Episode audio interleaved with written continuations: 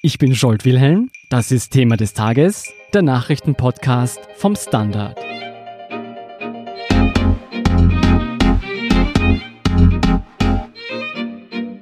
Diesen Mittwoch blickt die ganze Welt ins US-Repräsentantenhaus. Fast zumindest. Denn ab Mittwoch wird das Amtsenthebungsverfahren gegen Präsident Donald Trump von dort aus live übertragen und Zeugen werden erstmals in aller Öffentlichkeit befragt. Der Vorwurf des Amtsmissbrauchs wiegt schwer, dennoch ist ein frühzeitiges Ende der Trump-Präsidentschaft alles andere als sicher, berichtet Außenpolitikredakteur Manuel Escher. Hallo Manuel. Hallo. Springen wir vielleicht nochmal ganz zum Anfang zurück. Weshalb wurde denn ein Amtsenthebungsverfahren gegen Donald Trump gestartet?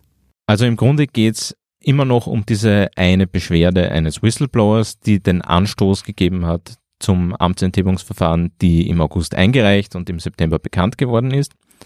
Da geht es um ein Telefonat, das Donald Trump im Juli mit dem ukrainischen Präsidenten Volodymyr Zelensky geführt hat und in diesem Telefonat soll Donald Trump Ermittlungen gegen seinen möglichen demokratischen Konkurrenten Joe Biden bei den Präsidentschaftswahlen im kommenden Jahr gefordert haben, beziehungsweise gegen dessen Sohn Hunter Biden. Im Gegenzug dazu, dass er 391 Millionen US-Dollar an Militärhilfen freigibt, die er vorher gesperrt hat. Das könnte, nachdem es ein persönlicher Vorteil ist, den Donald Trump aus der Ausübung seines Amtes zieht und aus der Vergabe von öffentlichen Geldern, Amtsmissbrauch sein. Was ist denn seit den Vorwürfen geschehen, das den Verdacht erhärtet?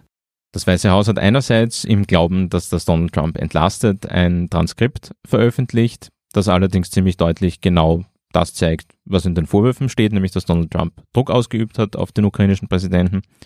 Dann hat das Repräsentantenhaus im September begonnen, Ermittlungen gegen Donald Trump aufzunehmen und äh, hat das dann im Laufe der Zeit formalisiert, auch durch Abstimmungen, denen eine Mehrheit, nämlich fast alle Demokraten, zugestimmt haben. Es kam in der Zwischenzeit auch zu Zeugenbefragungen, die ebenfalls im Wesentlichen die Vorwürfe, die der Whistleblower erhoben hat und die ohnehin auch dem Transkript zu entnehmen sind, bestätigt haben. Welche Zeugen haben Trump am meisten belastet? Besonders spannend war einerseits die frühere Botschafterin der USA in der Ukraine, Marie Jovanovic, die im Frühjahr entlassen wurde und die deswegen ihrer Ansicht nach entlassen wurde, weil sie nicht ausreichend dem Druck der Trump-Regierung nachgekommen ist, diese Ermittlungen gegen die Bidens anzuregen bei der Regierung in Kiew. Zum anderen ihr de facto Nachfolger William Taylor, der derzeit die Botschaft führt in Abwesenheit einer tatsächlichen Botschafterin, der auch bestätigt hat, dass er den Eindruck hatte, dass es da ein Tauschgeschäft geben soll von politischen Gefälligkeiten der Ukraine zugunsten Donald Trumps im Gegenzug zu öffentlichen Geldern. Der EU-Botschafter Gordon Sondland, der eigentlich als Trump nahe gilt, und vor allem auch ein Oberstleutnant namens Alexander Windman, der ein hochdekorierter Veteran ist und der dieses Telefongespräch zwischen Trump und Zelensky mit angehört hat, der auch bestätigt hat, dass er alarmiert war und aus dessen Aussage vor allem auch hervorgeht, dass das Umfeld Donald Trumps, also auch seine ihm wohlgesonnenen Mitarbeiter über den Inhalt des Telefonats alarmiert waren. Das klingt jedenfalls nicht gut für Donald Trump. Ist denn irgendjemand von den Befragten aus der Reihe getreten? Besonders interessant war die Entwicklung rund um Gordon Sondland, der, wie gesagt, als Vertrauter von Donald Trump gilt, der eine Million zu den Feiern der Amtseinführung des Präsidenten gespendet hat. Der hat zunächst ausgesagt, dass er sich nicht an ein sogenanntes Quid pro Quo erinnern kann, also an dieses Austauschgeschäft, und hat vor allem den persönlichen Anwalt von Donald Trump, Rudy Giuliani, belastet.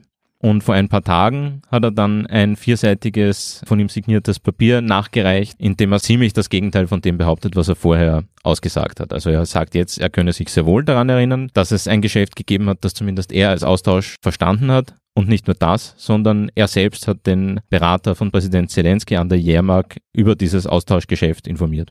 Wie kam es zu diesem Sinneswandel? Es ist wahrscheinlich tatsächlich so, dass es sich um die Aussagen der anderen Zeugen handelt, die den Gordon Sondland unter Druck setzen. Allerdings könnte man ihm, wenn man ihn nicht allzu wohlwollend betrachtet, auch unterstellen, dass es vielleicht nicht nur um die Auffrischung der Erinnerung geht, sondern auch um die Angst, dass er selber wegen Meineid angeklagt werden könnte.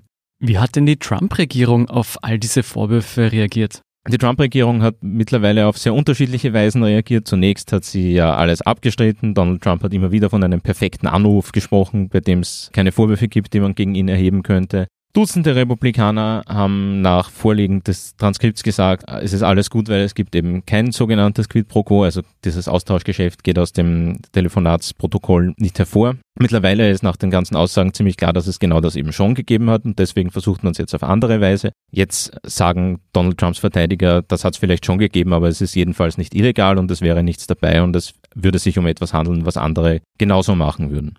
Und das Argument, das sie dabei verwenden, ist, dass es sich um ein politisch motiviertes Verfahren handelt und dass es um den Versuch geht, die Wahl von 2016 rückgängig zu machen, die die Demokraten fürchten, auch bei den Wahlen 2020 nicht auf andere Weise umdrehen zu können.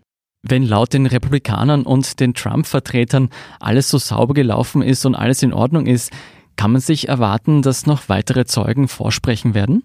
Das Weiße Haus versucht auf jeden Fall auch während es betont, dass es keine Vorwürfe gäbe, die gegen den Präsidenten im juristischen Sinne sprechen würden oder auch in einem moralischen Sinne, weitere Zeugen an der Aussage zu hindern. Es versucht relativ druckvoll Mitarbeitern vorzuschreiben, nicht zu den Anhörungen zu erscheinen. Besonders interessant ist in diesem Zusammenhang wahrscheinlich der Fall des ehemaligen Sicherheitsberaters von Donald Trump, John Bolton, der gegenüber Vertrauten, wie mehrere amerikanische Medien zumindest berichten, angekündigt hat, dass er durchaus aussagen würde und dass er auch neue Informationen beisteuern könnte.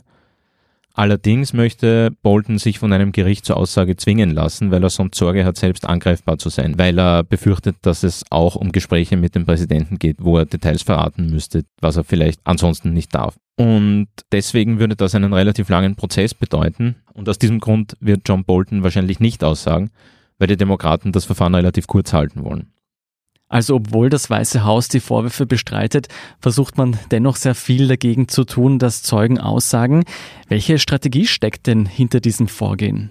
Das liegt auch daran, dass das Weiße Haus sein Möglichstes versucht, die Aufmerksamkeit von den inhaltlichen Vorwürfen und von dem, was Donald Trump möglicherweise doch falsch gemacht haben könnte, wegzulenken. Es soll nach Sicht der Republikaner im Mittelpunkt stehen, dass es um eine angebliche Hexenjagd gegen Donald Trump geht, um eine mehr und um eine Sache, bei der es um Meinung geht und nicht um handfeste Dinge. Und in diesem Zusammenhang versucht das Weiße Haus auch die Reihen der Republikaner zusammenzuhalten. Das funktioniert zum Teil nur mit politischen Drohungen, dann allerdings relativ gut, auch deswegen, weil im kommenden Jahr ja Wahlen sind, wo das Weiße Haus einiges in der Hand hat, gegen jene Senatoren und Kongressabgeordnete, die dann noch einmal antreten wollen. Da geht es zum einen darum, dass sie mögliche Spender für den Wahlkampf von ihrer Spende abhalten können. Es geht auch darum, bei internen Vorwahlen Gegenkandidaten zu positionieren und zu unterstützen. Für mich klingt das alles so, als hätten die Impeachment-Gegner eigentlich wenig gegen den Vorwurf selbst einzuwenden. Gibt es tatsächlich keine Argumente, die gegen diese schweren Vorwürfe einzubringen sind? Naja, man kann sagen, dass es wahrscheinlich schwierig sein wird, in streng juristischer Sicht Beweise vorzulegen, die Donald Trump ein Vorgehen nachweisen, das eine Verurteilung vor einem ordentlichen Gericht rechtfertigen würde. Aber es ist ja so, dass es bei einem Impeachment-Verfahren darum gar nicht geht, sondern um politisches Fehlverhalten. Und da ist es relativ schwierig, nicht zum Schluss zu kommen, dass da Dinge geschehen sind, die so hätten nicht passieren sollen. Ab Mittwoch wird es nun die ersten öffentlichen Anhörungen geben. Wie muss man sich das vorstellen?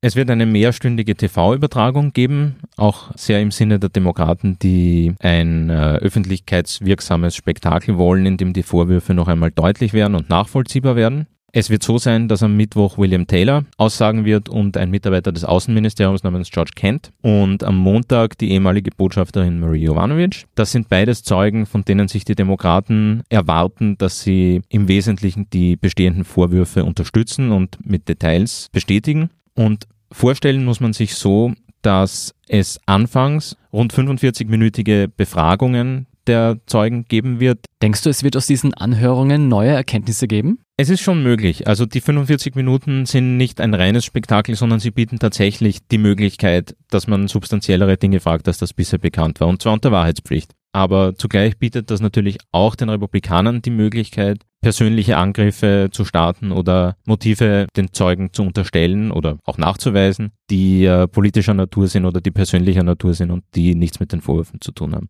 Okay, also die Demokraten versuchen ihren Verdacht zu erhärten und neue Details ans Tageslicht zu bringen und die Republikaner werden versuchen, diese Zeugen in Frage zu stellen und deren Glaubwürdigkeit in Frage zu stellen. Wie geht das Verfahren dann weiter?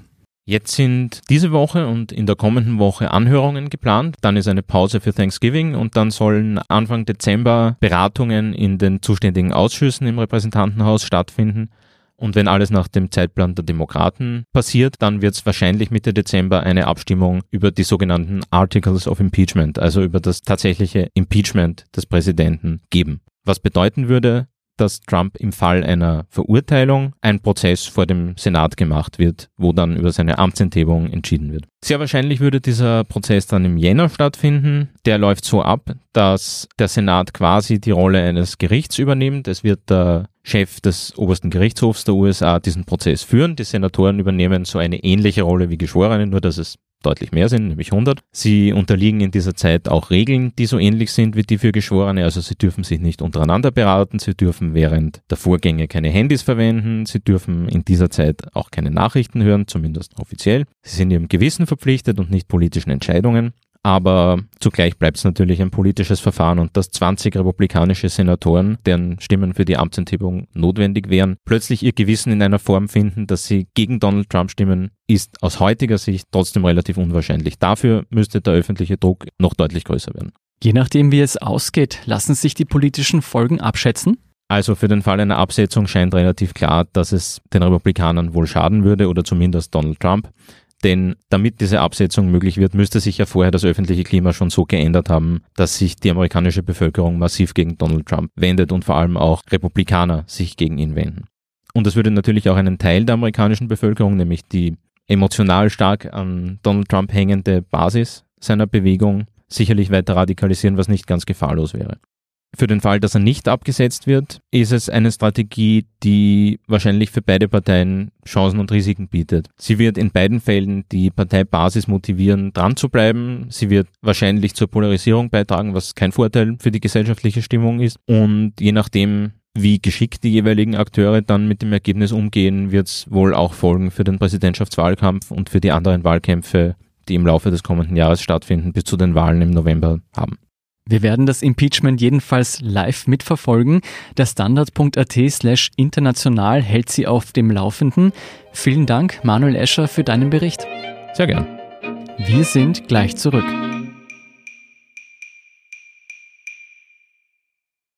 Guten Tag, mein Name ist Oskar Bronner. Was man täglich macht, macht man irgendwann automatisch. Es wird zu einer Haltung. Sie können zum Beispiel üben, zu stehen. Zu Ihrer Meinung, zu sich selbst, für eine Sache. Wir machen das seit 1988 und es funktioniert. Der Standard, der Haltung gewidmet. Hier sind noch zwei Lesetipps für Sie. Erstens, entgegen Donald Trumps Versprechungen geht es mit dem US-Kohlegeschäft sukzessive bergab. Warum die Menschen im US-Kohlerevier West Virginia trotz Geldmangel und Drogenproblemen weiterhin an Trump festhalten, berichtet Korrespondent Frank Herrmann aus Williamson dem Herzen der amerikanischen Kohleindustrie. Die Reportage finden Sie auf der Standard.at slash international. Zweitens, vor zwei Jahren lief die MeToo-Debatte auf Hochtouren. Und nach wie vor ist sexuelle Belästigung ein weit verbreitetes Problem in unserer Gesellschaft. Kollegin Beate Hausbichler hat mit einer Juristin gesprochen, die ihren Chef klagte und verlor. Trotz ihres Know-hows, trotz einer guten Dokumentation der Vorfälle und trotz MeToo. Zu lesen auf der Standard.at slash die Standard. Das war's für heute. Um keine Folge von Thema des Tages zu verpassen, abonnieren Sie uns bei Apple Podcasts oder Spotify. Wie Sie unsere Arbeit unterstützen können, erfahren Sie auf der standard.at slash Abo. Und Sie helfen uns auch schon mit einer positiven Bewertung beim Podcast-Dienst Ihrer Wahl. Ich bin Jolt Wilhelm, Baba und bis zum nächsten Mal.